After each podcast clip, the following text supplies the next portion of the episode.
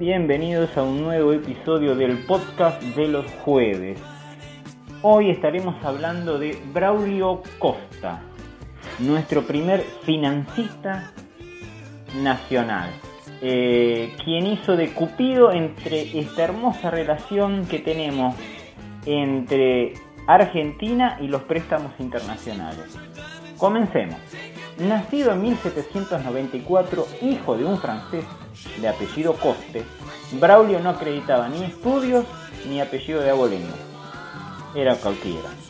Egresado del Colegio de Buenos Aires, sus conocimientos, acá era muy bueno Braulio, sobre asuntos económicos le dieron la fama de gurú económico.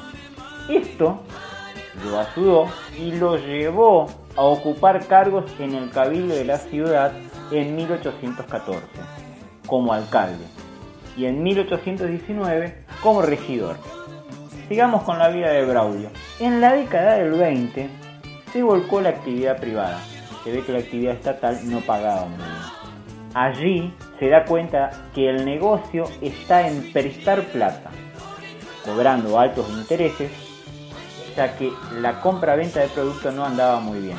Así que de esta manera nace el primer financista de la patria. En esta década, con la actividad privada, es donde empiezan sus primeros negocios con los distintos gobiernos que había en la provincia. También en esta época contrae matrimonio con, el director, con la sobrina del director supremo, Juan Martín de Pueyrredón. Pero vayamos a ver cuál fue la actividad privada y que llevó a cabo con los distintos gobiernos don Braulio Costa. Junto a otro financista, le ofrece al gobernador de Buenos Aires, Martín Rodríguez, una brillante idea, crear un banco. Este banco iba a tener capitales ingleses. Martín Rodríguez acepta la idea y nace de esta manera el Banco de Descuentos de la provincia de Buenos Aires. Bien largo el nombre, ¿eh? Que luego pasaría a manos inglesas. Observar este detalle, banco que nace como una entidad estatal pasa luego a ser una entidad privada. Acá hay que aclarar algo. Don Costa tenía una muy buena relación con financistas ingleses y ya lo van a ver más adelante a esto. Como estamos en una época donde nuestro país da su primeros paso como nación y los dirigentes políticos de esa época trataban de mirar hacia Europa y copiar sus eh, costumbres, sus construcciones, sus ideas, al ministro de Economía de Martín Rodríguez, gobernador de la provincia de Buenos Aires, se le ocurre la brillante idea de pedir un financiamiento, un préstamo, para poder de esta manera embellecer nuestra querida capital, la que sería en el futuro nuestra querida capital. Es así que el ministro de Economía, y acá le tiro este nombre, Bernardino Rivadavia, le encarga la posibilidad de conseguir un empréstito. Allá va Braulio Costa hacia Gran Bretaña y negocia con la Baring Brothers. En 1824 se cierra el trato. Nuestro primer préstamo. Si quieren saber más sobre este préstamo, les encargo buscar la página Museo de la Deuda. Ahí está bien explicado con detalle la historia de este préstamo. Yo acá le voy a hacer un pequeño resumen. Ahí va. Pedimos un millón de libras esterlinas. Por gasto de papeleo y honorarios, acá entran los honorarios de los negociadores, o sea, los honorarios de Braulio, llegan a nuestro país 550 mil libras, la mitad. De este dinero, ¿se acuerdan que era para embellecer la ciudad de Buenos Aires? Construcciones y todo lo demás. Una parte se usó para financiar la guerra con el Brasil. El resto no se sabe dónde fue a parar. Bueno, sigamos con la vida de, de Braulio. Como estamos en el año 1825, las relaciones entre Braulio y las autoridades de Buenos Aires empezaron a tener algunas grietas. Sí, en esa época también aparecía esa palabra. El financista no perdió tiempo y comenzó a tejer algunos contactos con los caudillos del interior. Facundo Quiroga era su favorito. El tigre de los llanos conocía las habilidades del financista y le encargó buscar fondos para la creación de un banco y para la explotación de las minas perdón, del Cerro Famatina. Braulio se sentó a negociar nuevamente con sus amigos de la Baring y al poco tiempo nace la Famatina Mining Company.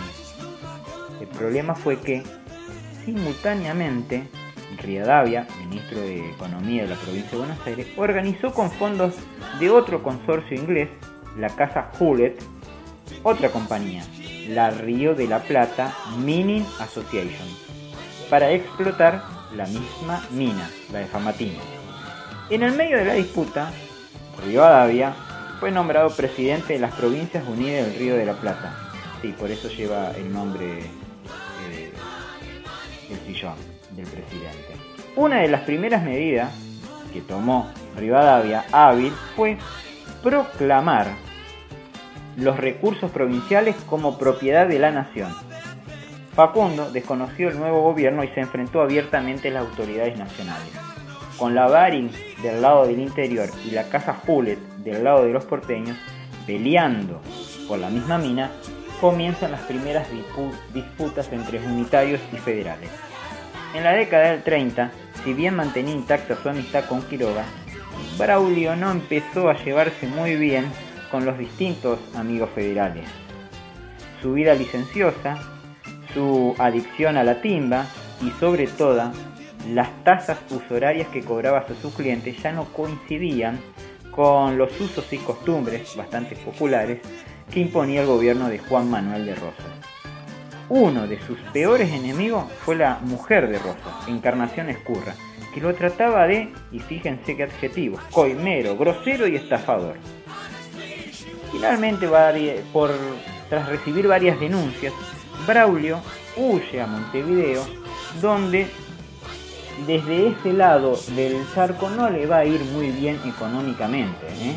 hasta el año 1845, donde eh, el país, Uruguay, se une en una alianza contra Rosas, en el, se llama, en el conocido bloqueo anglo-francés del Río de la Plata.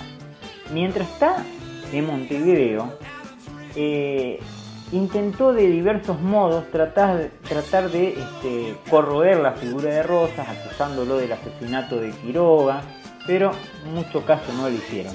Su hijo Eduardo, que quedó en Buenos Aires, logró recibirse abogado, después tuvo que irse también a, Montevideo, unirse con su padre, porque era perseguido y hostigado por los eh, seguidores de Rosas.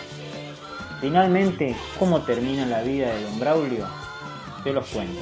Luego de la batalla de Casero, con Rosas fuera del país, regresa, se instala en la provincia de Buenos Aires en una estancia cerca de la localidad de San Nicolás, vende la estancia que tenía en Entre Ríos y dona, mejor dicho, lega a sus hijos una estancia cerca de lo que hoy es la ciudad de Campana.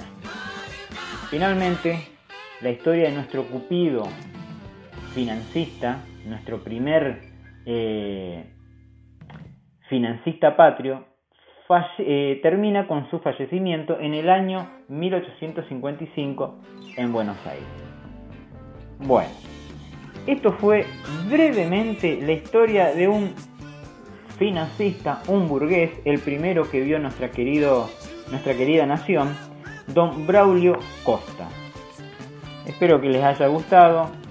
Les encargo visitar, les recomiendo visitar la página del el Museo de la Deuda para que conozcan un poco más de la historia de, de este primer empréstito que tuvo nuestro país y que lo tuvo Aurelio Costa como el gestor del mismo. Gente, nos vemos el próximo jueves en el podcast de los jueves. Hasta luego. Parece que algo de plata prestada. Ah, tengo un amigo con